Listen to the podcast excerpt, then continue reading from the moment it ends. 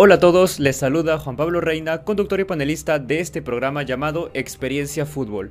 Hoy tenemos un programa un poco diferente porque vamos a recopilar todo lo que ha pasado en España, Alemania, Francia y en la Europa League en un solo programa. Algo cargado de contenido y se han asustado todos los panelistas. Por eso me encuentran a mí un habitual titular, pero para ello me acompaña Aldair Illanes, invitado de lujo hoy en Tienda Experiencia Fútbol. Aldair, ¿cómo te encuentras? Buenas noches.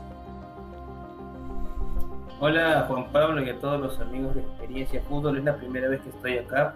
Más no es la primera vez que hago un programa contigo, ya hacíamos un programa en otra página. Y sí, me tomó también por sorpresa, pero bueno, acá estamos, ¿no? Para analizar todo lo que justamente has dicho en Alemania, en Italia, en Francia, en España. Ahí es un programa cargado el día de hoy.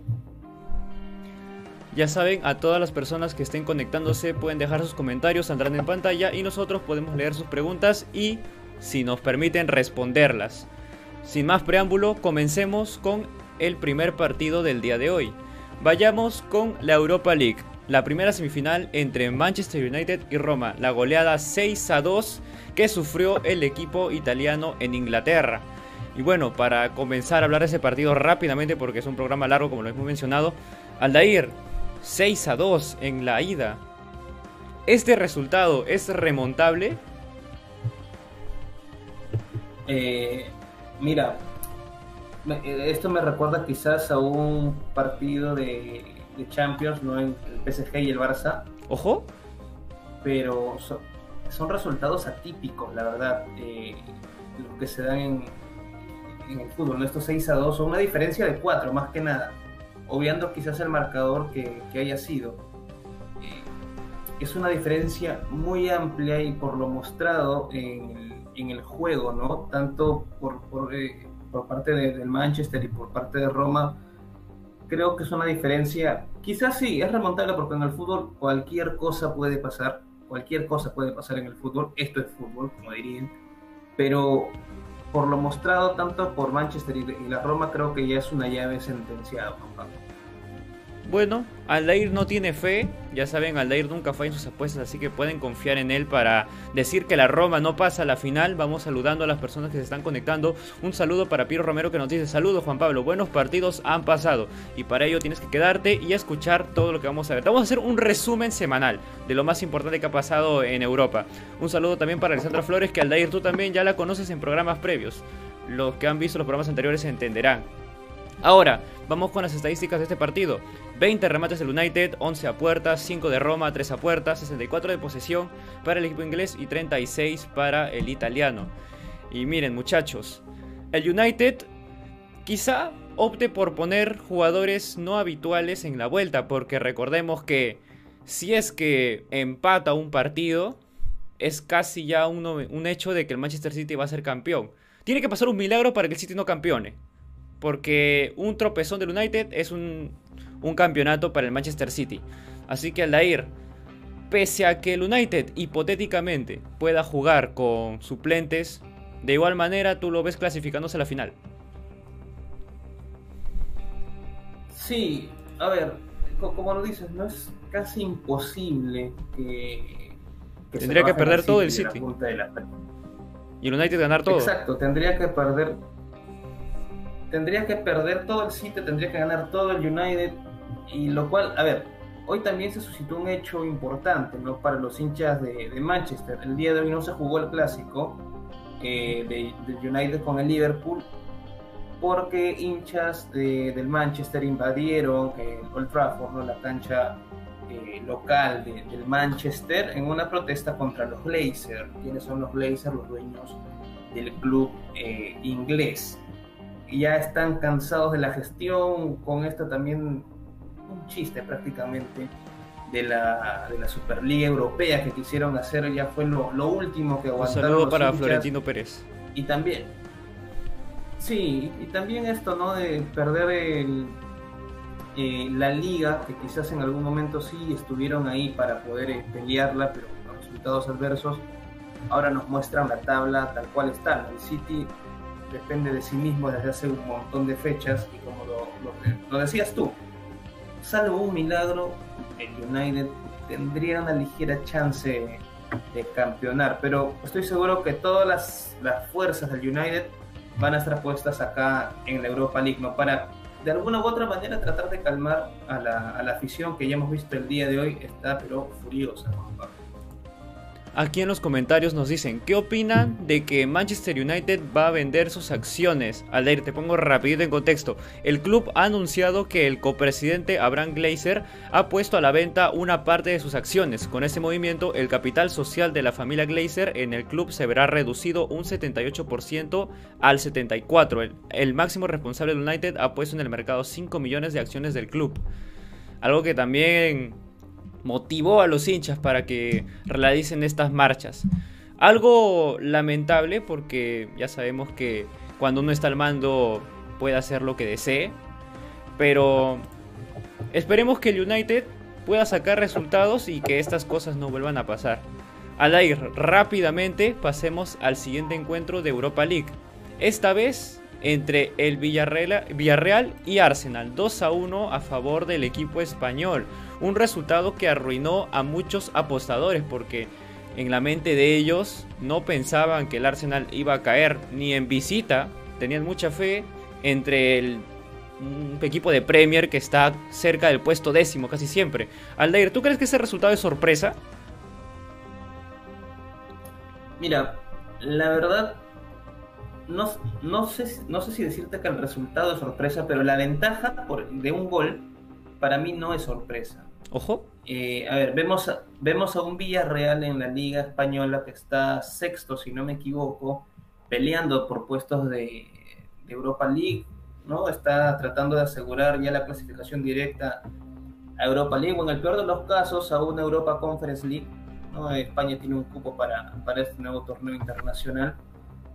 Y por el lado del, del Arsenal, no, a ver, desde que veo fútbol, que será hace unos 10, 11 años, eh, no veo un equipo eh, inglés con un rendimiento sostenido y diciendo, ah, bueno, van a pelear la Premier o van a pelear eh, algún campeonato internacional. Es un sinsabor quizás que, que, tengo porque sabemos de la historia que tiene el Arsenal, sabemos que es un grande de, de Inglaterra, ¿no? Pero los resultados no sé si será mala suerte, los jugadores, el técnico, la verdad que ya no sé.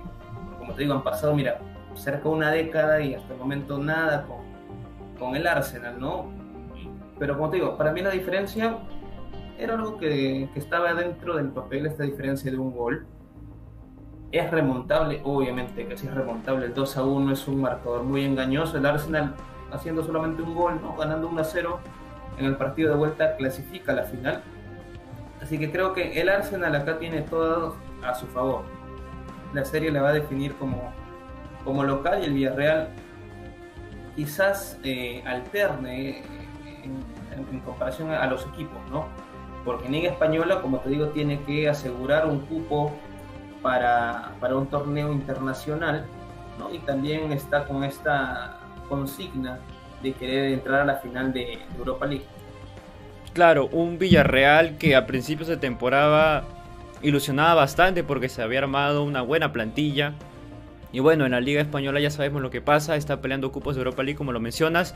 Y por otro lado el Arsenal que ya es un equipo que pase cual pase el resultado de equipo A, equipo B, casi siempre va a estar décimo, onceavo o noveno. No sale de ahí el Arsenal. Y como lo dice Aldair también es que es, es son clubes que quizá no se mantienen a lo largo del tiempo, que dejan ir jugadores y no saben cómo suplirlos. Y eso es lo que hace que un equipo en algunas situaciones pueda llegar a perder tanta categoría a diferencia de otros años. Pero ahora, Aldair, la misma pregunta que te hice con el Manchester United. ¿Este resultado, Arsenal, lo puede dar vuelta? Bueno, sé que me vas a decir que sí, pero mejor te pregunto otra cosa. ¿Arsenal lo va a dar vuelta? Ahí está la pregunta, como te digo, porque, a ver, analizando los partidos que se le vienen a Villarreal, el más próximo es justamente contra el Arsenal. ¿no? Van a jugar el, 6 de, de, mayo y después tiene un partido importante contra el Celta de Vigo, de Renato Tapia. ¿Por qué importante? El Celta, aunque mínimas chances, pero aún tiene una ligera esperanza de llegar siquiera a Europa Conference League, este nuevo torneo que se ha creado en Europa, y el Villarreal está en riesgo de perder el cupo que tiene ahorita para Europa League y puede ser desplazado a esta UEFA Europa Conference League. Ahora, ¿a dónde va a apuntar, como quien dice, todo el peso el, Villarreal? Es, es, una incógnita. Yo priorizaría, obviamente, el campeonato internacional, en este caso la, la Europa League, y de ser así, estoy seguro que sí el Arsenal va, va, a poder remontar esta llave. No sé si en tiempo, a ver, en tiempo normal, ¿no? O quizás se repita el mismo marcador y definan todo por, por penales, Juan Pablo. ¿Tú, ¿Tú cómo ves el, el partido? ¿Ves a Arsenal quizás con las armas para eh, remontar esta llave o consideras que el Villarreal se va a cerrar atrás y listo, se acabó todo? Bueno, que el Villarreal se cierra atrás no es novedad. Y el Arsenal sí tiene las armas individualmente, tiene una plantilla, con todo el respeto para los jugadores de Villarreal, superior con jugadores con más desequilibrio que puede ayudarte a ganar los partidos. Pero como lo dice Aldair, esto es incierto. Yo confío en Arteta y siento que Arsenal lo puede dar vuelta. Pero vemos que con 1-0 le basta. Así que Arsenal también es un equipo de marcar y cerrarse atrás. Así que no sería descabellado que suceda eso. En los comentarios nos dicen, ¿se acuerdan que el Villarreal y el Arsenal ya se habían enfrentado en la Champions del 2006? De cual Riquelme se había fallado un penal. Qué abusivo, Piero, ahí tú tenías cuatro años, ¿cómo te vas a acordar? Pero sí, ahí tengo un poco la crónica de ese partido, Champions League 2006, 2005-2006, y donde Juan Román Riquelme se falla un penal y Arsenal pasa a la final con un global de 1 a 0 es un poquito, un poquito rebuscado lo que nos dice Piero, pero así. Además, esa es otra competición y no podemos quizá ayudarnos por esas estadísticas que ya van cerca de, más de 15 años. Cerramos Europa League y ahora pasemos al siguiente. Adelante, Ailegre. Sí, justamente con lo que dice, ¿no? Eso pasó, tengo la fecha exacta, es más del 25 de abril. Ojo. Que hace, uff, del 2005. Perdón, eh, perdón, del 2006, eh, la Champions, de, aquella época, Riquelme falló un penal que le pudo haber dado tranquilidad a, Villarreal, porque en el partido de ida, jugado eh, en el estadio del Arsenal, el Arsenal gana 1 a 0. Se definía todo en el estadio de la Cerámica en Villarreal y Riquelme falló un penal al último minuto, al minuto 90 es un dato ¿no? que, es bueno que, que, nos lo den por ahí por los comentarios y es una respuesta para el público que nos está viendo, Pablo. Sí, de hecho, Riquelme aún tiene pesadillas con ese penal, eh, lo recuerda bastante, ¿ah? Así que un saludo para Riquelme que siempre ve el programa. Cerramos Europa League y ahora nos vamos hacia Francia. League 1, Lille 2, Niza 0. Un resultado que alegra muchísimo a Lille y perjudica bastante al Paris Saint Germain que, como en años anteriores, ya nos tiene acostumbrados que sea líder de esa competición. Así que Aldair, la pregunta es, ¿esta puede ser una liga que no se la lleve el Paris Saint Germain? Si los resultados se mantienen como hasta ahora, el 4-4-2 del Lille hasta ahora es prácticamente eficaz en todo, salvo en el partido contra el Montpellier que lo empata uno ¿no? Pero de los últimos, ¿qué te digo? Cinco, cinco partidos, ha ganado cuatro y empatado uno. Y así retrocedemos un poquito, ¿no? Vemos el partido contra, contra el Nimes, que lo pierde el Lille, pero después ha sacado, como te digo, 13 puntos de 15. Es más, le ganó al mismo Paris Saint Germain en el Parc des Príncipes, allá en, allá en Francia. Y bueno, me, gustaría, de verdad, después de tiempo se está viendo emoción en la, en la League One, porque siempre era en estas, a estas alturas del campeonato, ¿no? Ver un PSG con 20 puntos de ventaja sobre el Mónaco, por ejemplo, ¿no? Que que se fue Radamel Falcao desapareció del mapa de la, de la League One, pero siempre era una, una constante ver al, al PSG con una ventaja de 18, 20, se perdía la emoción, al igual que en la Bundesliga.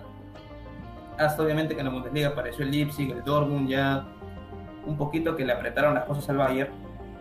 Pero regresando a Francia, se está viviendo emoción después de bastante tiempo allá en, en Francia y un dato. Ojo. Un dato. El Lille tiene que enfrentarse al Saint Etienne de Miguel Trauco. Vamos a ver si Trauco le da una mano al PSG o no. Ese va a ser el penúltimo partido del Lille en la presente temporada de la Ligue 1, Juan Pablo. Mira, yo te tiro otro dato, Aldair. Recordemos que Paris Saint Germain también tiene Champions League. Así que veremos con qué jugadores se enfrenta, bueno, qué jugadores se alinean eh, para competir la Ligue 1. Porque si vemos su calendario, jugaría contra el Rennes. Tiene Copa de Francia también contra el Montpellier, la semifinal, así que tiene dos competiciones, dos competiciones más. Jugaría contra el Reims y después contra el State Bestrois, algo así se llama. Así que el PSG tiene, más allá de la League One, tiene dos competiciones más. Y ya sabemos cómo es el cansancio, cómo son los jugadores. Y también vemos que dependiente es el Paris Saint Germain de algunas figuras que tiene ahí. Pero Aldeir, antes de continuar con esto hay que desviarnos un poquito. Ya que estamos hablando de la Champions. Porque nos comenta Kevin aquí. Kevin, un saludo para ti. Nos dice, hola chicos, buen programa. ¿Creen que habrá final inglesa tanto en Champions como en Europa League como en el 2018? Recordamos en el 2018 la final entre Tottenham y Liverpool. Una final que no le gustó a muchos porque parecía un partido de Premier League que no tuvo mucha emoción. Pero está la posibilidad. El Chelsea empatando, Manchester City ganando de visita. Podría ser. Aldair, brevemente, ¿tienes fe en que se cumpla una final inglesa?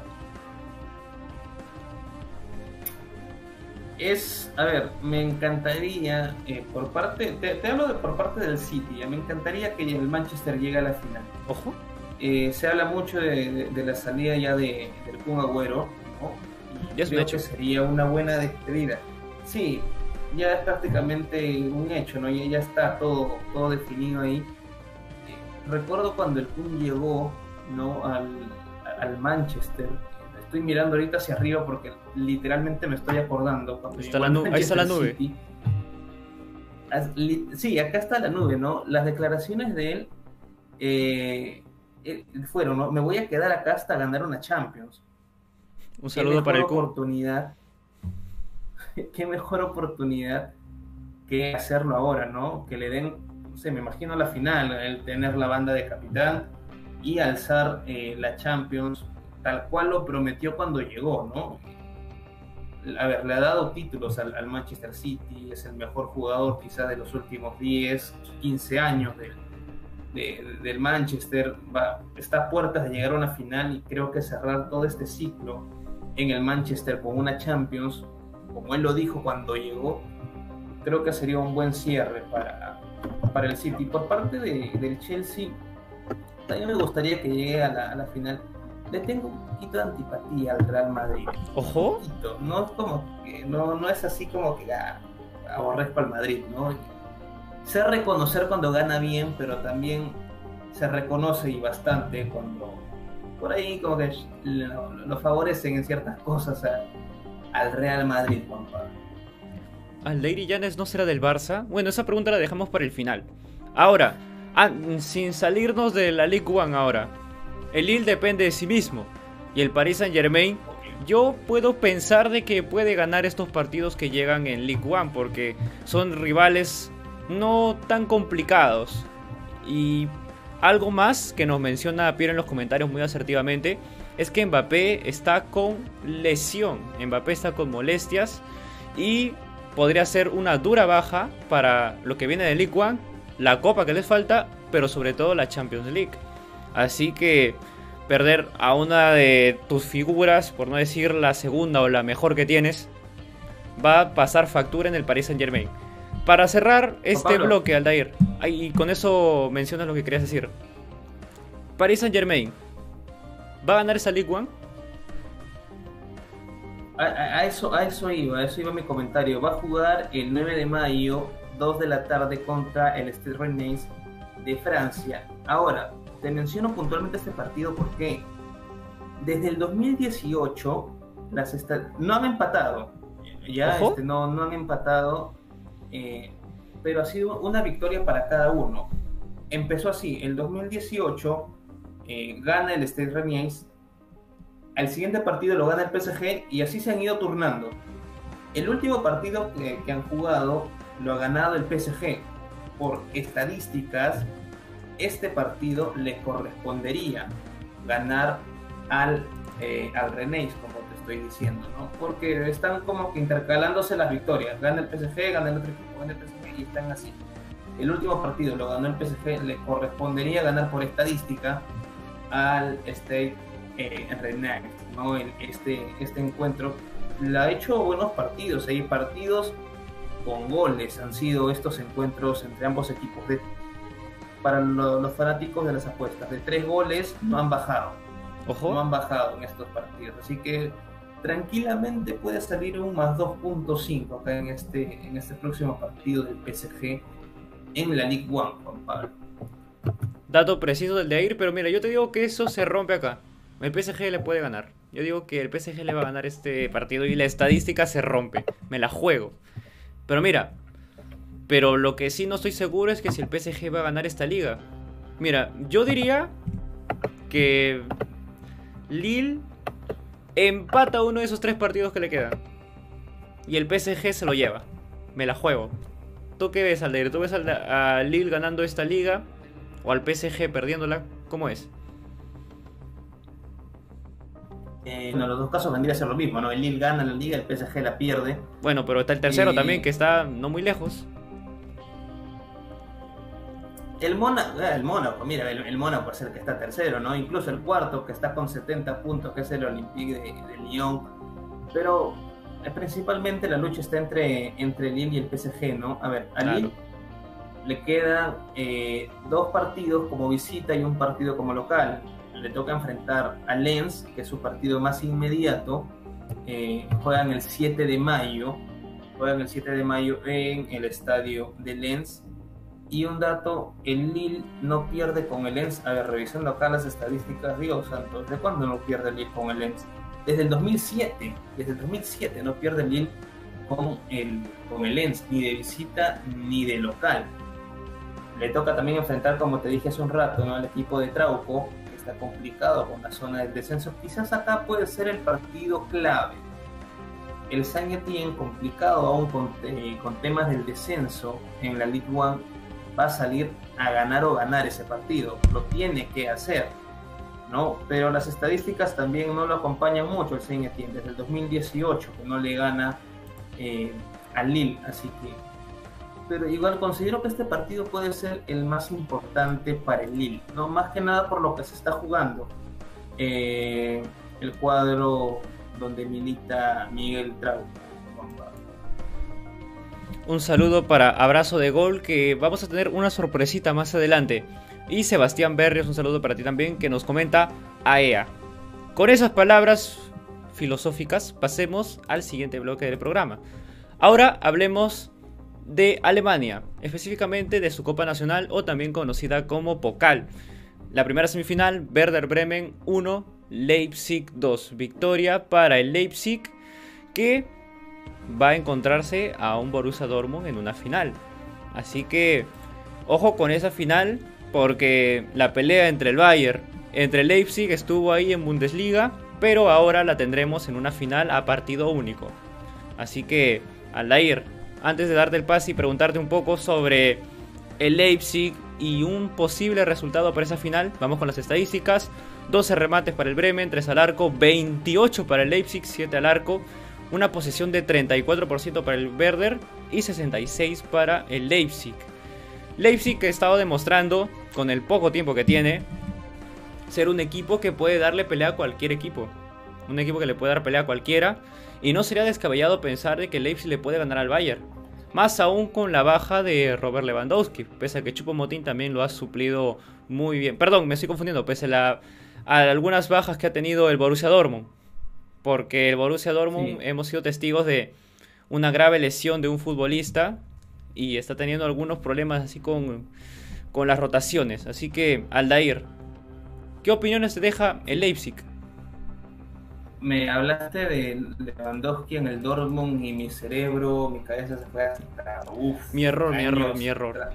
Sí, año 2012, si no me equivoco, 2012 2013. Mira, de hecho hay un rumor, hay un rumor que es un rumor, lo aclaro, que dice que es posible hacer un trueque que Lewandowski vuelva, vuelva al Borussia Dortmund y no sé si era Haaland o otro jugador que pase al, al Bayern Múnich. Me estuve pensando mucho en eso y por eso me confundí. Pero es, rumor, lo aclaro, es rumor, lo aclaro. Sí, e, es, Haaland, ¿no? Ya Lewandowski también está con sus años encima. Eh, Haaland más, eh, como quien dice, carne tierna, carne fresca. Y obviamente va a rendir y tiene posibilidad de ser explotado mucho más que ya un Lewandowski que todavía es Robert Lewandowski, todavía es buenísimo, pero igual ya los años encima pesan, si no que lo diga Paolo Guerrero, ¿no? que se lesiona cada rato, pobre Paolo. Un saludo para Guerrero. En fin. Sí, regresando a lo, a lo que estabas diciendo, claro que sí, el Leipzig puede ganarle al Dortmund, cosa que no hace desde el 2017. Todos los partidos que han jugado de esa fecha hacia adelante, el Dortmund o ha empatado o los ha ganado Siempre también con goles, más de dos goles en cada partido que han jugado desde ese entonces. Las estadísticas están a favor de, del Borussia Dortmund, claro está, pero como dices, hay bajas importantes en el equipo en el equipo de Vendaval, Amarillo, decían yo, de verdad que recién me enteré hace poco, pero ganado el nombre para el Borussia Dortmund. Veamos qué es lo que puede suceder en esta en esta Pokal, no sé si se pronuncia así, es este alemán, no sé tanto tampoco, no sé tanto alemán. Pero, a ver, eh, las cartas sobre la mesa, ¿no? el Leipzig no le gana al Dortmund eh, desde el 2017 y el Dortmund está, para mí, teniendo un rendimiento sostenido y creo que tranquilamente podría llevarse el partido, Juan Pablo.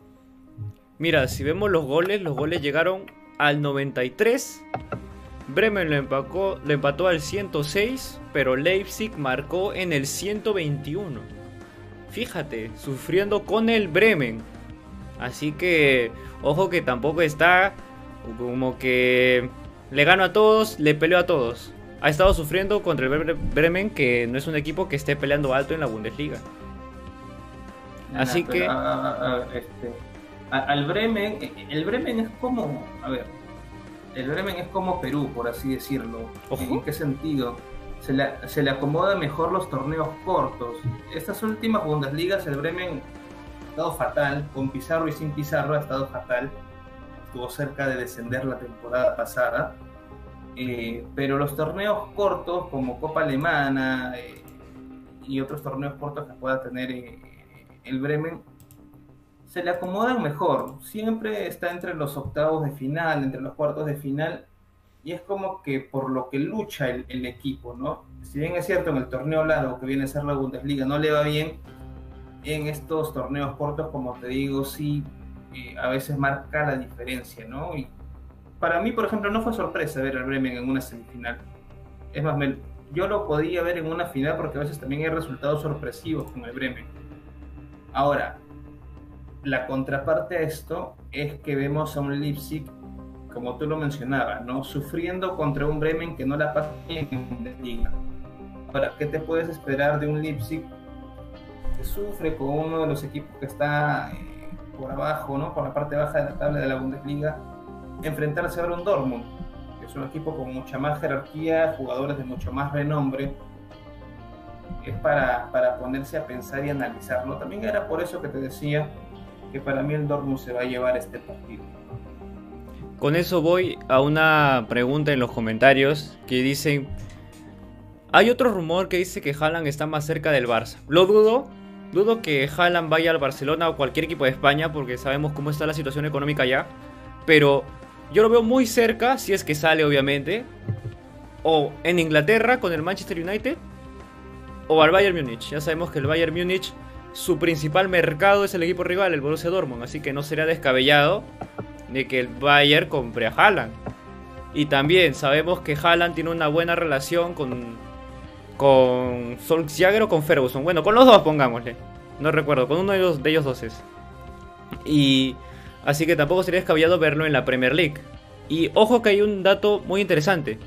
Afectará a Leipzig, que su entrenador, sea quien se vaya al Bayern, porque recordemos que Nagelsmann va a dirigir al Bayern de Múnich. Así que no creo que influya. Yo digo que eso lo va a motivar incluso más. Digo, es mi última temporada aquí, voy a dar todo para al menos sacar un título con ese equipo. ¿Compartes conmigo, Aldair? A ver, me, quedé pensando en lo que dijiste, el, mercado de, del Bayern Múnich es el, equipo rival, el Dortmund. Eh, lo, lo, asemejé bastante a dos páginas, eh, creo que me entiendes cuáles son. Barras. Pero, a ver, dejando de, dejando de lado eso, ¿no? Este, a ver, no, la verdad como dices, no creo que afecte mucho, ¿no? El hecho de que, ¿cómo se pronuncia Nagelsmann, verdad? Nagelsmann, bueno, así le digo yo de cariño. Ok, eh, digámosles Nagel, ya ok, no creo que afecte mucho que Nagel, ¿no? El, entrenador Nagel vaya a, a ver, vaya a, este equipo que estamos mencionando, se me fue el nombre por estar pensando en, en sonceras, en fin.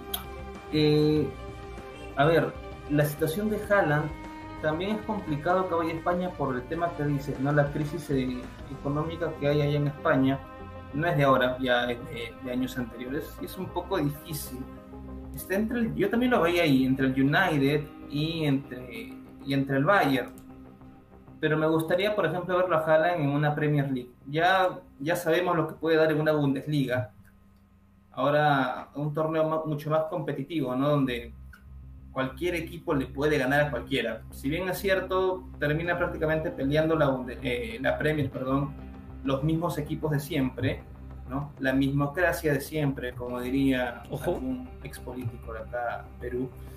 Eh, pero vemos que el Southampton le puede ganar al Chelsea, el Crystal Palace le puede hacer pelea al City, este, el Leicester que ha resurgido de las cenizas, ¿no? Porque desde el 2015 que no estaba tan arriba como, como está ahora, ¿no? Incluso ahora está el Leeds también de, Marcelo Bielsa, pero me gustaría ver a Haaland ahí a ver cuánto puede crecer, porque estoy seguro que la Premier lo va a ayudar a Haaland a crecer muchísimo. Es un torneo mucho más competitivo, como te digo, así que me gustaría verlo ahí a, a Erling Haaland, eh, Juan Pablo. Acá hay un comentario de Alexandra que nos dice, intentando entender un poco de fútbol. Y algo que yo quiero entender también es que nuestro amigo Ray ya se reintegró al panel. Ray, bienvenido, te presento a Aldair, nuestro invitado del día de hoy. Aldair Ray Guamaní, alias Raichu. Ray, bienvenido al programa. Eh, ¿Cómo estás? ¿Qué tal, Aldair? Un gusto conocerte, Juan Pablo. Hola, Ray. de demora, recién acabo de llegar a mi casa. Y sí, los estaba viendo por el teléfono, es, es muy buena, muy buenos comentarios. Alexandra, Alexandra dice que quiere entender un poco más el fútbol. está escuchando al aire y va a entender un poquito más el fútbol. Ahora estaban hablando ustedes mucho del pase de Haaland al Bayern, un trueque que ha sonado mucho en las últimas, en las últimas horas. Difícil, ¿no? Eh, eh, entender a que alguien se traiga a Haaland y deja a Lewandowski. Difícil, ¿ah? Pero no imposible. Yo diría que Yo te pregunto, Aldair, a ti, a ti y a Juan Pablo, si tú tienes la posibilidad de traerte a Haaland y soltar a Lewandowski, ¿lo haces? Yo sí lo hago. Es un prospecto a futuro y sería rentable porque es un buen delantero y es, lo tengo para rato todavía. En cambio Lewandowski... y en cambio Lewandowski... mejor, ahora? mejor que Lewandowski no, pero a, a futuro me va a servir tener un Haaland que un Lewandowski casi retirado. Lewandowski tiene 31 años. ¿Cuánto te puede dar Lewandowski en la élite? Tampoco, eh, no, es que, a ver, Juanpa, tampoco lo mates a, Lewandowski, no, lo mandes al retiro, le quedará unos no, no, no, no, no, no es solo tampoco por la, por la calidad deportiva que me puede dar, sino también si es que surge un futuro traspaso. Vender un Haaland me puede dar más ingresos que vender un Lewandowski casi retirado. No, a ver, claro, yo, yo también comparto tu idea. Obviamente yo sí haría ese trueque entre Haaland y Lewandowski pensando a, futuro, pero pensando en garantizar los objetivos inmediatos que en el Bayern, tener a un, a un futbolista ya consolidado. Para mí Haaland todavía no termina de consolidarse, le falta explotar mucho más porque siento que él puede dar muchísimo más. Eh, es por eso que te digo, Ahora, Juanpa, te digo, una cosa. Eh, hoy por hoy, eh, Lewandowski es más que Haaland. en el esquema del Bayern de Obvio. hoy de, de Flick. Bueno, hoy es Nagelsmann, bueno, mañana va a ser Nagelsmann. Eh, creo que Lewandowski se acomoda más al tipo de, al, al tipo de juego que tiene el Bayern. Ahora, eh, habría que entender si Haaland se va a acomodar al, al estilo de juego del Bayern. Es arriesgado pensar de que tienes que sacrificar un... ¿Cuánto vale Lewandowski hoy? ¿100 millones? Haaland vale 180 más o menos. Haaland vale cerca de 110. 180 valía Mbappé. Pues, ¿Y Lewandowski cuánto vale? No tengo el dato exacto, pero no, 70, cre- 80? No creo que más que Haaland, ¿ah? No creo que valga más que Haaland. No, no, menos. Pero 70, 80, sí, más o menos. Puede ser.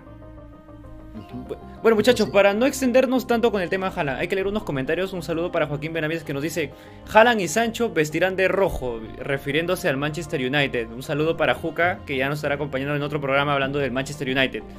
Ahora, para ir cerrando con el tema Leipzig, el tema Dortmund, el tema Pokal. Muchachos, la final: Leipzig-Dortmund. ¿Quién la gana para ustedes? Raigo Maní. Dortmund. Dortmund. De una, Dortmund. Ojo que también Dortmund está que se pelea su, su sueño de clasificar a Champions League. Aún así, se lo Sí, ves sí. al Dortmund, dándolo todo aquí y de todas maneras compitiendo en la Bundesliga. Juanpa, eh, ¿cuántos partidos ganó el Leipzig hace cuatro fechas? ¿Cuántos ganó el Dortmund? Ahora, te confirmo el dato. En lo que te, confirmo el dato, Aldair, misma pregunta. Campeón de esta final. Eh, ya, ya, te, ya te lo dije hace un rato, ¿no? para mí gana, gana el Dortmund. Y, a ver, el Leipzig no le gana, como te digo, al Dortmund desde el 2017. Ya son cuatro años. Creo yo que la estadística va a seguir. Va a seguir y vamos a ver campeonar al Borussia Dortmund, Juan Pablo. Mira, Dortmund hizo 12 puntos de 15 y Leipzig hizo 7. Presente. ¿Y el presente cuál es? Y al presente, obviamente, mucho mejor el del Dortmund. Bueno. el Dortmund Yo digo, que- yo digo que el. Dortmund lo gana. Igual, independientemente de cómo le vaya en Bundesliga. Mejor equipo y considero que mejor juego. Aunque el Leipzig también no se lo va a dejar fácil. Yo creo que, que pasa porque eh, el, el Dortmund tiene a Haaland, a Sancho, a Reina, a, a Reus. Dime el 11 a ver de Leipzig. Es difícil, ¿no? Tienes a nuestro querido Poulsen. Tienes a por ahí a Angelino. Fosberg. No tiene mal equipo el Leipzig. Pero, pero no puedes decir un 11 completo ahorita, hermano. Tampoco de El 11 Dortmund, ¿ah? Mm, No me acuerdo mucho. ¿no? Es que, claro, tiene más figuras el Dortmund. Mira, estamos leyendo los comentarios y nos dicen, Lewandowski está a 85 millones. ¿Sale rentable o no sale rentable ese trueque? Para cerrar, Aldair y Llanes. Sí, sí. Pensando en futuro, sí. Y con ello vamos ahora a tierras italianas. Ray, hoy fuimos testigos de una racha histórica que se rompió en la Serie A. Después de nueve años, hay otro campeón que no será Juventus. Y su nombre del equipo es el Inter. Una campaña buenísima, más allá de lo que haya pasado en competencias internacionales.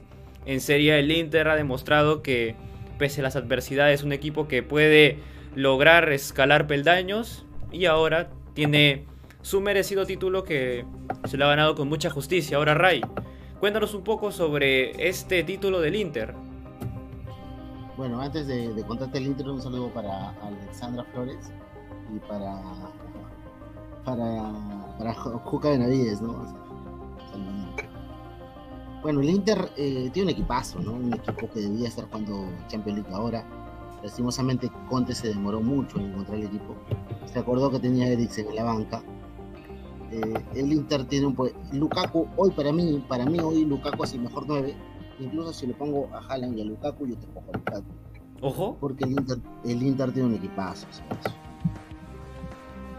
Eh, a ver, mira, la liga italiana tiene a Juventus y tiene a, a Milan que están peleando arriba. Milan hoy bien ha ganado esta, esta fecha. Eh, ha mantenido una estabilidad por, el- por el campeonato, pero Inter tiene un equipazo. ¿sí? Lo peor del Inter es Conte, porque Conte ha encontrado el equipo muy tarde. Porque si Conte lo encontraba más rápido, no estaría el Madrid hoy en semifinal, estaría el Inter. En equipo, por plantilla, ¿no? O sea, tienes a Hakimi, tienes a Lukaku, Eriksen, Sánchez, Vidal. Es un equipo muy bueno, desde Handanovic hasta el fondo. Es un equipo que juega muy bien. Termina ganando los a, los, a los equipos en Italia por contundencia, porque les pega tanto que al final termina abriendo las defensas para poder entrar al arco. Eh, es bueno, es bueno que un equipo no. Cuando un lo que pasa en Alemania, y lo hemos hablado contigo muchas veces, cuando un equipo campeona tantas veces, la liga deja de, tener protagonismo. Por ejemplo, en España, Barcelona, Atlético Madrid y, Real Madrid se pelean en el título. Son tres.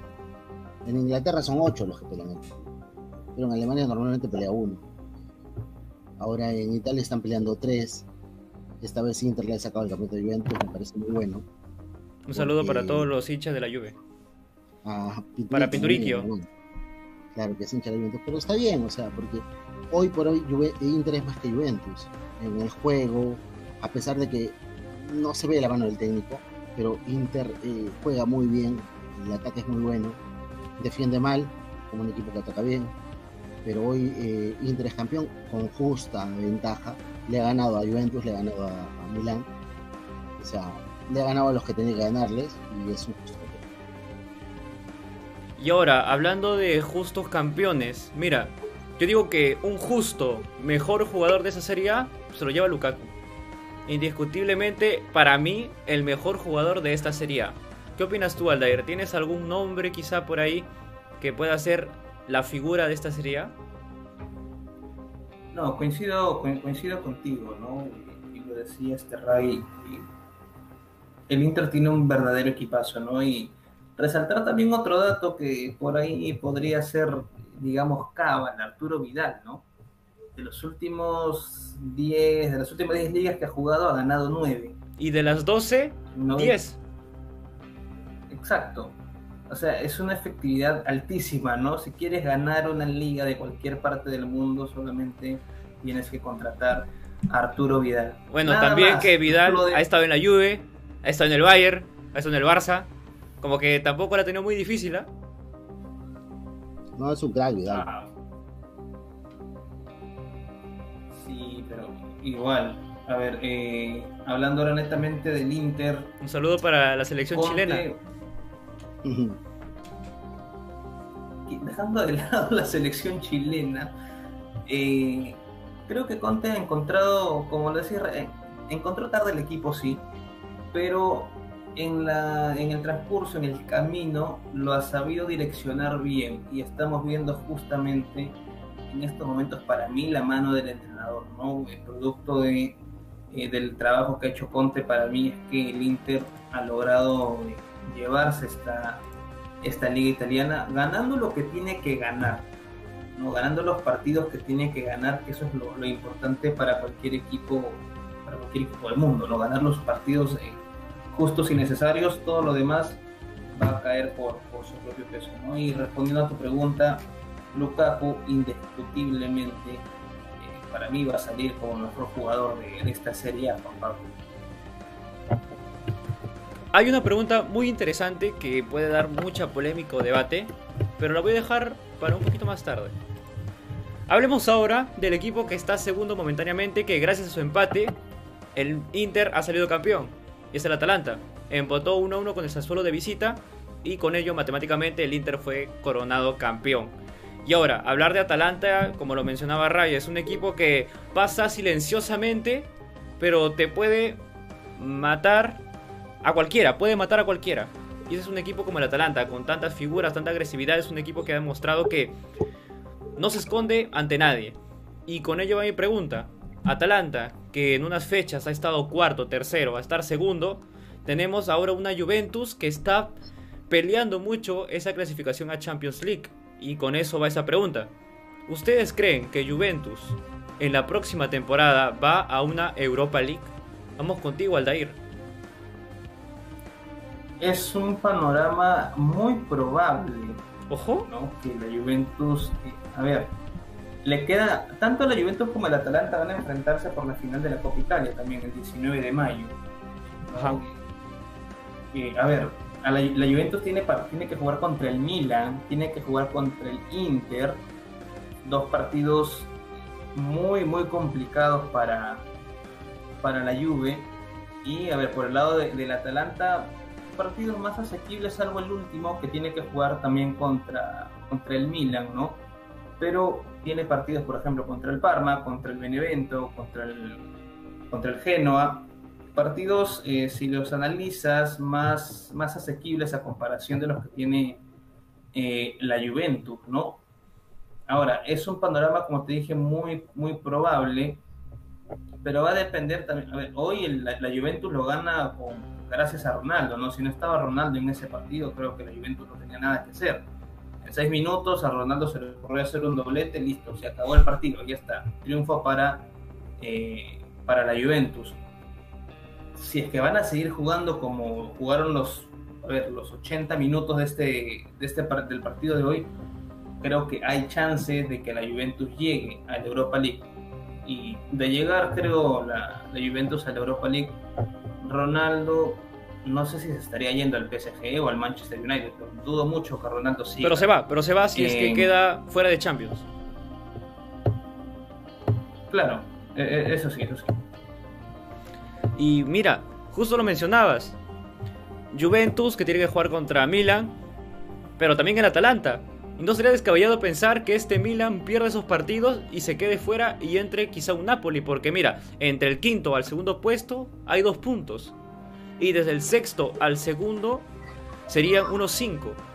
Así que liga muy ajustada entre esos segundos y quinto lugares. Ahora Ray, misma pregunta. Y si quieres puedes explayarte un poquito más en otro tema. ¿Esta Juventus se queda en esta Champions League que viene? No, no definitivamente Juventus clasifica. Fuera va Napoli, te lo digo hoy. Ojo. Y entonces Milan va. Sí, mira, hoy Napoli tenía la opción de estar tranquilo en la tabla. Y pierde en el momento final, Juventus lo gana en el momento final. Hay un Ronaldo de diferencia entre Napoli y Juventus. O sea, yo creo que Juventus no va, no va a permitir que se le escape la Liga de Campeones. Por el presupuesto y cómo le pagan a Ronaldo si no tiene Liga de Campeones. Claro. Mira, ¿creen que si Cristiano no estuviera en la Juve, estaría el equipo mejor o peor? La pregunta creo que la respondió Aldair hace unos minutos. Pero, Ray, respóndele por favor a, nuestro querido receptor. ¿Dónde estaría Ronaldo hoy? No, ¿la Juve estaría mejor o peor sin él? ¿O con él? A ver, mira los números de Cristiano y son monstruosos ya lo ha dicho Juan Pablo Bari cuando hace el segundo gol, no, monstruo, le dice, enfermo, loco. O sea, lo cristiano es. En el equipo que esté, siempre va a sumar más cristiano de lo que resta. Porque resta un poco, ¿no? Yo te contaba lo de Portugal, ¿no? Cuando Bruno, Bruno Fernández, Bruno Fernández. libre y no, no puede porque está cristiano. Te resta. Bruno patea mejor que cristiano. Pero en Juventus, eh, Ronaldo te suma más de lo que te resta. Tienes mucha razón, Ray. Pero mira, quiero irme un poco a lo que habías dicho antes. Tú ya ves al Napoli en Europa League, no clasificando a Champions. Pero vemos al, Milan que va a jugar contra Atalanta y contra Juve. Así que, ¿cómo verías el resultado de esos partidos? Un Milan ganándole quizá un Atalanta, pero perdiendo con Juventus. Porque para que el Milan clasifique, si es que el Napoli no suma, ahí puede haber un poco de un poco de competencia por ese cuarto lugar. Ray. Ahora, tienes que ver porque, o sea, eh, Milan juega con, con, Atalanta en la fecha final del calcio. O sea, eh, ya todo definido. Los jugadores en esa etapa están pensando en irse de vacaciones, renegociar contratos, pedir aumento de sueldos. Yo creo que Milan a Atalanta le va a ganar. Con Juventus creo que es empate. Creo que es empate. Juventus tiene gente con que ganarle al Milan y Milan, Milan necesita una buena tarde para ganar la Juventus. Ahora, depende mucho más de lo que haga Napoli, porque si Napoli cae en estas fechas, un saludo a Jordi, porque Jordi decía, Napoli pierde puntos con equipos chicos, hoy pasó, eh, y puede pasar la siguiente fecha, o sea, si Napoli pierde, pierde puntos, eh, hemos visto eh, pactos en cancha no, no, no exactamente firmados, donde los equipos no meten el 100%, si no se cuidan, yo creo que va a pasar con Milan Juventus. Ojo, Aldair, a ti no te he hecho esa pregunta, se le he hecho a todos los panelistas que han pasado por aquí, pero ahora te la hago a ti. ¿Cuáles son tus cuatro clasificados a la próxima Champions League en Serie A? No importa el orden. Bueno, si quieres decir orden, mejor. el Inter obviamente ya es, el campeón, ¿no? Ahí tenemos eh, solamente tres plazas para cinco equipos. Y el Atalanta para mí es otro de los equipos que va a clasificar a, Champions. E, el, tema es con la Juventus. Tengo, no sé por qué, la corazonada de que la Juventus no, no va a ir a, la Champions. Y en este caso para mí estaría clasificando el Nápoles. Ojo. En la contraparte ahí es que, como lo decían, ¿no? Pierde puntos con equipos prácticamente con los que no deberías perder y es por eso que te decía con el tema del Inter. El Inter ha ganado los partidos que ha tenido que ganar y ha tropezado en los que ha tenido que, o sea, no hubo sorpresas ahí. Pero en cambio lo del Napoli es, a ver, tenía como lo dijo Reino todo para estar tranquilo, ¿no? viendo cómo los demás se, se están peleando ahí por entrar a la Champions, pero pierde dos puntos valiosos que yo espero que esto le sirva como escarmiento para las últimas cuatro fechas que le quedan. ¿no? El último cupo para mí se estaría peleando entre el Napoli y la Juventus. Te puedo decir que pasa el Milan, el Atalanta y bueno, el Inter que ya está, ¿no? Como, primero de la Serie A. Mira. Y la última, el último cupo es el que está, estaría para mí en disputa. Mira, yo digo, bueno, Inter, Atalanta, va Juventus y es o Napoli o Milan. Para mí está entre esos dos. Por el calendario que tiene el Milan, eso me, me deja un poco en duda si es que Milan puede clasificarse. ¿Tú crees que, el Juventus pasa de frente? Sí, yo siento que la Juventus puede, puede clasificarse de manera directa. Y el que la va a pelear es el Milan. Me la juego. Yo, yo, yo creo que la Juventus, si es que va a pasar, va a clasificar va a clasificar a pre-champions, pero así directamente a fase de grupos, no sé, creo que no. Creo que se queda, si que clasifica como pre-champions. ¿tú crees que Juventus eh, se va a quedar sin champions? Si es que, a ver, si es que llega a pasar, eh, creo que va, pero a pre-champions. ¿Tú crees que se queda sin champions? Ojo es como que, a ver, entre la razón y el, sentimiento, y el sentimiento. Me gustaría que se quede fuera de Champions, pero siendo, total, siendo totalmente objetivos, eh, como hay que ser, para mí está un 50-50. No, no, no, te podría no te podría decir ahorita si se va a quedar fuera o no. Eh, siento que va a pelear ese último cupo eh, con, el Napoli, como, como les digo, ¿no? a ver, el tiempo le dará la razón a Juan Pablo, te dará la, razón a ti, Rayo, quizás a mí, no lo sé, pero va a estar muy emocionante estas últimas cuatro fechas de la Serie ¿no? Y si es que va a pasar, eh, la Juventus, como te digo, clasifica pre-Champions. Lo que es seguro es que ahora nos vamos a tierras españolas para hablar del Elche contra Atlético de Madrid. Victoria del Atlético sufriendo demasiado. Muchachos, vimos en la jornada anterior que parecía que estos equipos no querían ganar la liga. Tropezón, tropezón, tropezón. Y quisquillosamente ahí escondidito un Sevilla que estaba esperando el descuido para ver, uy, aquí le robo la liga a estos, como diría Alonso, pecho fríos. No los llamo así, los cito en APA a nuestro querido panelista. Ahora, hablar del partido del Atlético de Madrid. Vimos que el Atlético de Madrid ganó, era de esperar. Elche, un equipo que ya no juega, no se juega nada. Pero ahora si vamos un poco con las estadísticas de este partido, podemos ver que el gol llegó a los 23 minutos con Llorente. La estadística 6 remates para el Elche, 1 al arco, 11 del Atlético, 4 al arco, 51 de posición para el local y 49 para el visita. Y muchachos, este resultado perjudica a los equipos restantes porque Atleti ahora es el único equipo que depende de sí mismo. Y ya no es como otras fechas que era si es que pasaba algo en el partido contra el Barcelona, o si es que el Barcelona o el Real Madrid gana todo, o si es que estos pierden y gana el Sevilla. Este es el único equipo que depende de sí mismo y les quiero preguntar, Bueno, Ray creo que sé que me va a contestar porque él me lo paraba repitiendo en cada programa. Pero, Aldair, para ti, ¿quién es favorito a ganar esta liga?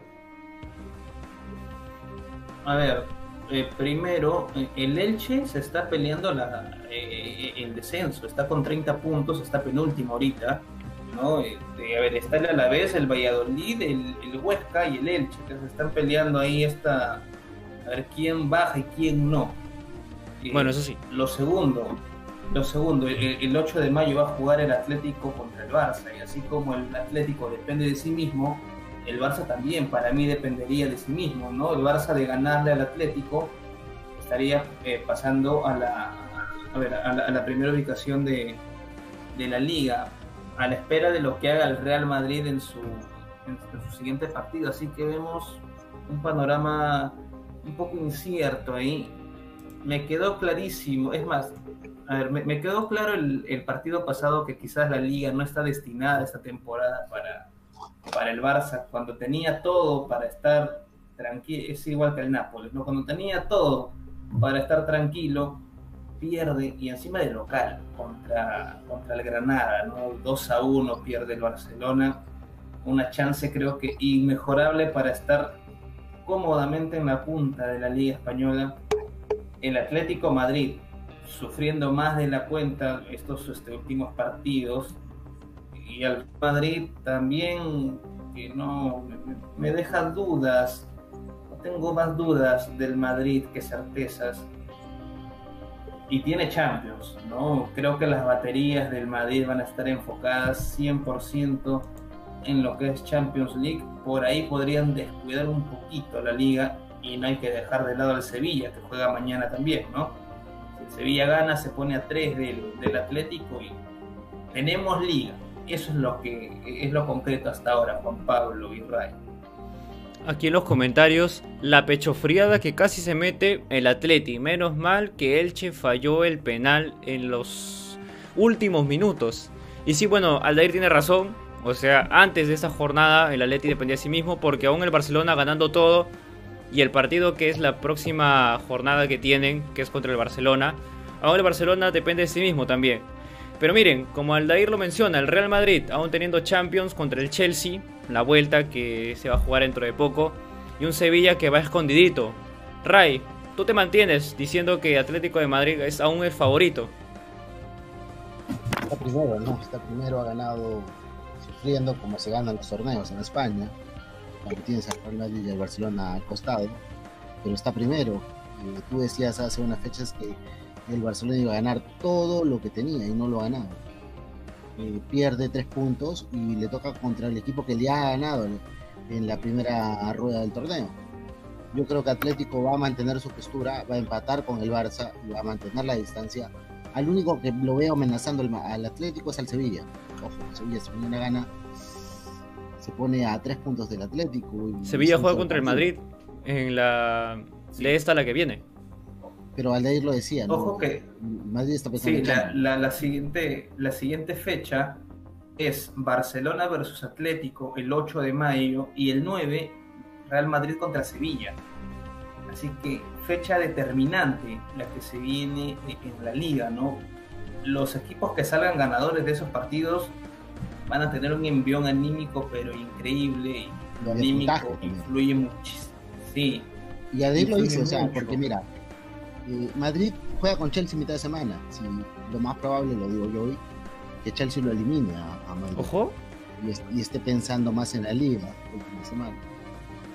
No lo tienes que descartar. Depende de lo que pase el miércoles, ¿no? Si al Madrid lo eliminan el miércoles, va a pensar netamente en la liga porque no tiene otra cosa que pensar. Ojo con eso. O sea, y, Sevilla no tiene nada que pensar, Sevilla tiene que ganar y punto. Se acabó la.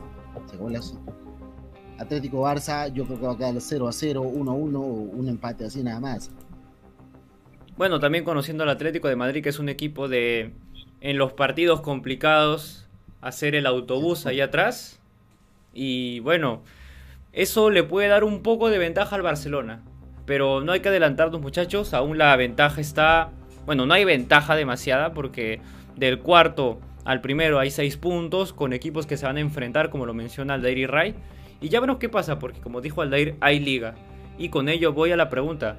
¿Ustedes creen, estoy leyendo los comentarios, ¿ustedes creen que si el Barça pierde esta liga, se va Kuman y llega Xavi? Yo digo que no. Es muy pronto, es muy pronto para destituir a Kuman. Siento que Kuman le ha costado al principio y eso se ve porque los partidos con los que comenzó el Barça no le dio muy bien, a la mitad de la liga tampoco, pero Kuman fue quien encontró ese 3-5-2 que le está funcionando bastante al Barcelona, los tres defensas, los cinco mediocampistas y los dos delanteros. Es el esquema que ha encontrado Kuman y desde ese entonces ha estado jugando mucho mejor el Barcelona. Y de hecho, lo, he dicho con Ray y repito que el Barcelona para mí es el mejor equipo que el mejor equipo en la liga española es el que mejor juega y eso lo ha logrado gracias a Ronald Koeman. Porque tener una plantilla, entre comillas, con jugadores que quizá no te pueden rendir al 100% en esas posiciones, con las ausencias también que han tenido, digo que Kuman ha hecho un buen trabajo en el Barcelona. Ya ganó una Copa del Rey, así que yo diría que Kuman se queda al menos una temporada más, si es que no viene un, un catástrofe en el Barcelona. ¿Compartes con mi opinión, Ray? Eh, bueno, compartimos la idea de que el Barça se juega. ¿Cómo no se va el Barça? Tiene un proyecto de dos años. Ya limó la expensa con el más importante que es Messi. Messi se va a quedar en Barcelona, no se va a ir en junio. Eh, yo creo que Kuman se va a quedar para un proyecto más grande, ¿no? para potenciar al Barça todo lo que es 2021 para ganar la Champions 2022. No juega mal el Barça, juega bien, pero pierde partidos con Granada. Ahora no depende de sí mismo y va a tener que jugar con, el Atlético, que es un que juega. Que en plantel le puede hacer la lucha. Ahora, eh, Kuman no se va. Eh, Barcelona no sé si salga campeón, yo creo que no. Pero es el equipo que mejor juega y, el equipo que mejor juega tiene una ventaja siempre. Ray lo ha dicho inmejorablemente. Ahora, Aldair, estamos viendo imágenes del partido del Real Madrid victoria 2 a 0 frente a los Asuna. Y mira, si vemos su plantilla titular del Real Madrid, vemos que ha salido con un equipo en, una combinación de titulares con, con suplentes. Ha jugado Marcelo, ha jugado Antonio Blanco, ha jugado Hazard, pero vemos que aún no está dándole total prioridad a la Champions League porque de hecho, un 1 a 1, el resultado es incierto. Ray confía en que el Chelsea va a ganarle al Real Madrid la serie. Pero del caso de que queden eliminados en Champions, al menos quieren tener algo por qué competir en la temporada, Aldair. ¿Tú sientes que el Real Madrid tiene chances de campeonar esa liga? A ver, es... a ver, a ver, los cuatro primeros equipos de, que están ahorita ¿no? en, la, en la liga tienen chances, los cuatro. Vemos que el Barcelona ha perdido puntos importantes contra el Granada, son tres puntos importantísimos los que ha perdido. El Madrid acá en este partido, como estamos viendo en imágenes justamente, y lo decías tú, ¿no? una mixtura entre, entre titulares habituales, eh, ¿cómo les decías tú? Me olvidé ese nombre. Los revulsivos. Revulsivos así, revulsivos. algunos revulsivos también ahí en la plantilla de, del Real Madrid. Pero te iba a decir algo y ya me, me terminé olvidando lo que te iba a decir. Estaba pensando todo este rato que ustedes iban hablando en qué era lo que te iba a decir y se me fue de la, de la mente. En lo, que, en lo que vas recordando, Aldair, te replanteo otra pregunta. ¿Qué es lo mínimo que le podemos pedir al Real Madrid ahora? No, no, no, te copié bien la pregunta. ¿Qué es lo mínimo que le podemos pedir al Real Madrid ahora? Ah, a ver, a un equipo grande no le puedes pedir nada mínimo. Siempre tiene que apuntar al máximo. Y el Madrid, como uno de los grandes de España y grandes, es más, del mundo, siempre tiene que apuntar a lo más alto. Está ahorita con Champions y con la Liga. Claro, pero del caso de que no se logre, porque mira, en la Liga, ajustado en la Champions puede pasar a la final, pero en la final con quién se va a encontrar, con un equipo con un equipo difícil e incluso cualquiera de los dos yo considero en plantilla superior al Real Madrid, pero ya sabemos cómo es en Champions. Pero no sería descabellado pensar de que el Real Madrid en esa temporada no gane nada. Podría pasar, podría pasar, ¿no? Este, el partido de Champions está complicado, ¿no? Cuando empezamos el programa nos hacían esta pregunta, ¿no? La final inglesa, que sí se podría dar, hay altas chances de que sea así. Y el Madrid acá en la liga también va a depender mucho, creo, de esta, de esta fecha que viene. Enfrenta a un Sevilla que está técnicamente. No, el Sevilla es el equipo ahí que no tiene nada que perder. El Sevilla va a salir a jugar su partido, obviamente con la ilusión de meterse mucho más de lleno en la pelea por, por el título, pero es el equipo como que está. es el equipo lechuga, ¿no? el equipo fresco que va a estar ahí peleando estos. Eh, eh, en estas últimas cuatro fechas si el Sevilla gana, no pasa nada. Pero eh, ¿no? En, cambio, para el Madrid, perder este partido contra el Sevilla sí sería terrible. Más aún si a mitad de semana termina perdiendo esta posibilidad de clasificar a la final de la Champions League. Mira, yo siento que el Real Madrid en esta temporada no gana nada. Yo siento eso. Siento que no gana liga, y si es que, mira, yo sí lo veo llegando a la final. Pero ganarla, difícil, ¿ah? Yo sí veo un Real Madrid no ganando nada en esta temporada. Ray, ¿tú qué opinas? Eh, bueno, si yo veo igual que tú, no, el Madrid no va a ganar la Liga, no va a ganar la Liga Campeones. Ojo. De hecho, no ganó la Copa del Rey porque la ganó el Barcelona, entonces no va a ganar nada este año. Eh, entendiendo que el Madrid tiene una plantilla muy corta, eh, tú decías que ha jugado con un equipo mixto de entre A y B yo diría que el Madrid ha jugado con un equipo A y C. Hay jugadores de Madrid que yo no conocía, que hoy estaban jugando en el partido contra Osasuna el día de ayer. Pero eh, Champions que tienen los hombros, eso lo ayuda para jugar un partido de Champions. Ahora en la liga creo que está entre el Atlético y el Barça, nadie se las va a sacar. Eh, a menos que eh, el miércoles Madrid quede eliminado y ya piensa a pensar en la liga y le gane tranquilamente al Sevilla con los lesionados que tiene el Madrid es difícil. Hoy creo que el Sevilla está más fuerte que Madrid de la liga, porque son partidos de resistencia y de cambios y estratégicos. Y, el técnico de Sevilla hoy, Lopetegui, tiene más herramientas de las que tiene Zidane. Entonces, yo, no veo, yo igual que tú no veo al Madrid ganando algo este año. Y ahora hablando ya del Barcelona, el último equipo en esta liga que ha ganado hoy un resultado que hizo sufrir al Barcelona más de la cuenta, pero bien, vemos su plantilla. Ya recuperó a Piqué, jugó junto a Araujo contra el LED. Esa 3-5-2 que ya nos tiene acostumbrados que, que le puede dar resultados. Y muchachos, ya para ir terminando brevemente y no extendernos más en la cuenta. El Barcelona juega contra el Atlético de Madrid. Para ustedes, ¿quién gana ese partido? Bueno, Ray dijo que queda empate. Pero tú, Aldair. Yo creo que lo gana el Barça y gana el Barça este partido.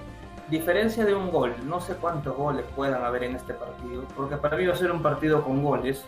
No creo que sea un 0 a 0. No, no lo veo por ese lado. Es más, ni siquiera le veo un empate. Desde el 2018, que el Atlético y el Barça no empatan, hace ya tres años. El último empate fue en el Vicente Calderón, un 24 de noviembre goles de Diego Costa para el Atlético Madrid y Dembélé para el Barcelona. Desde ese entonces no hay un empate entre ambos equipos, ha sido victorias para el Barça, victorias para el Atlético Madrid, eh, victorias con goles, eh, marcadores eh, abultados, goles 3 a 2, más de 3 goles por, por cada partido, se podría decir. Así que va a ser un, un partido muy interesante de principio a fin y para mí lo gana el Barcelona por diferencia de uno, sí, diferencia ajustada, pero lo gana, lo gana el Barça, ¿no? Y estamos viendo ahí justamente que el Messi se falla un penal en este partido, ¿no?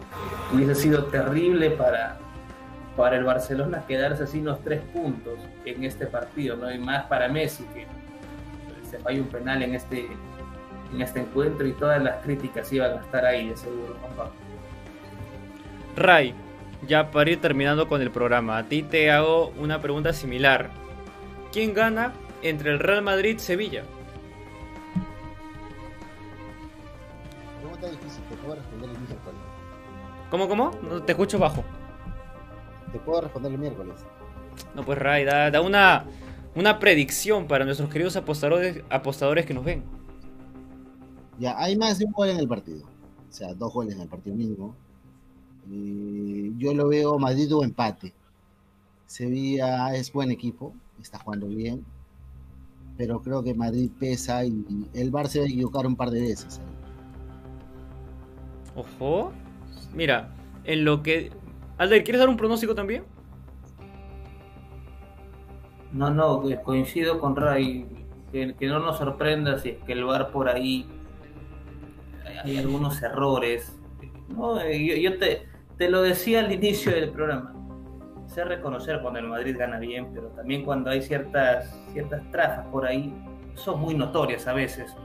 Y siempre vemos las declaraciones después de dos años del árbitro. No, saben que sí, era penal, no, no debí cobrar ese gol.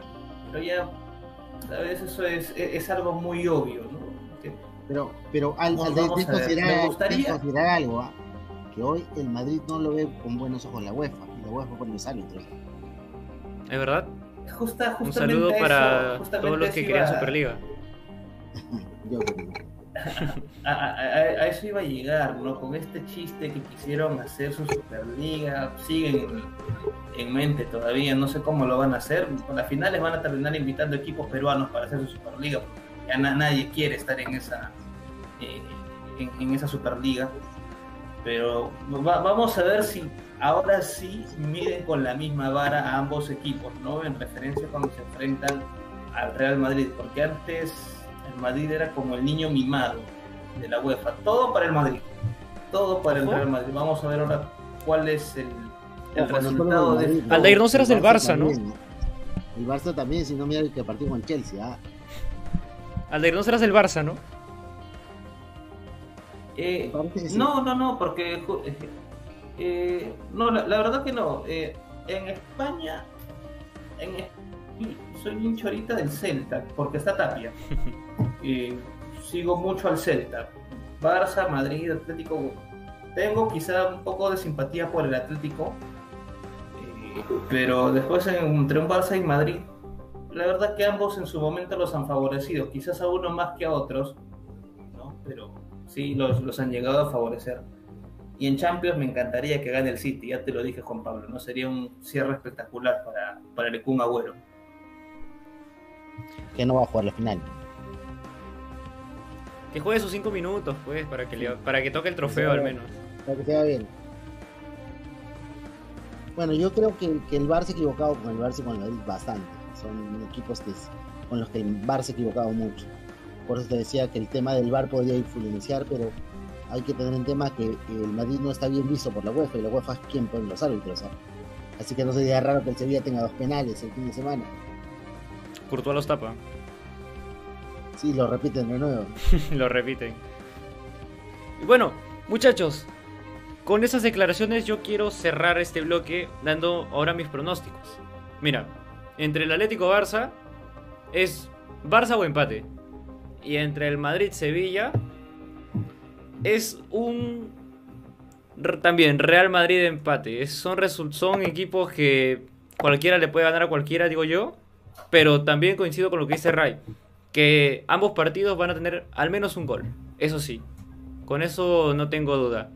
Y tampoco tengo duda de que hemos llegado al final del programa. Muchas gracias a todas las personas que han estado en los comentarios, a todas las personas que han dejado su like, que se han suscrito, porque eso nos ayudaría bastante. Y por supuesto, muchas gracias a los panelistas que me acompañaron el día de hoy. A Lairi Llanes, invitado el día de hoy, te agradezco bastante por acompañarme y espero que te hayas divertido. Sí, gracias a, gracias a ti, Juan Pablo, por la invitación. Te he estado justamente durante la semana diciéndote a ver cuándo me haces famoso. Ya lo hiciste, muchas gracias. También a, Ray que se sumó eh, en la marcha del programa. Salió un buen programa con bastante, bastante información para, para tocar y que siga creciendo experiencia de fútbol. Que la verdad, chicos, que las veces que tengo oportunidad de, los veo y es, eh, es un buen, es buen programa, buen formato el que el que tienen acá, Juan Pablo. Gracias por tus palabras, Aldair. Y Ray, Parece que el espíritu de Alonso te ha poseído, quizá el de Josué también, porque te has integrado a la mitad del programa como nuestros queridos panelistas tenían acostumbrado alguna que otra vez. Pero bueno, Ray, como dice Alonso, lo bueno se hace esperar y te agradezco por estar aquí con nosotros una noche más. Un abrazo a ti, eh, Aldair, cuando quieras.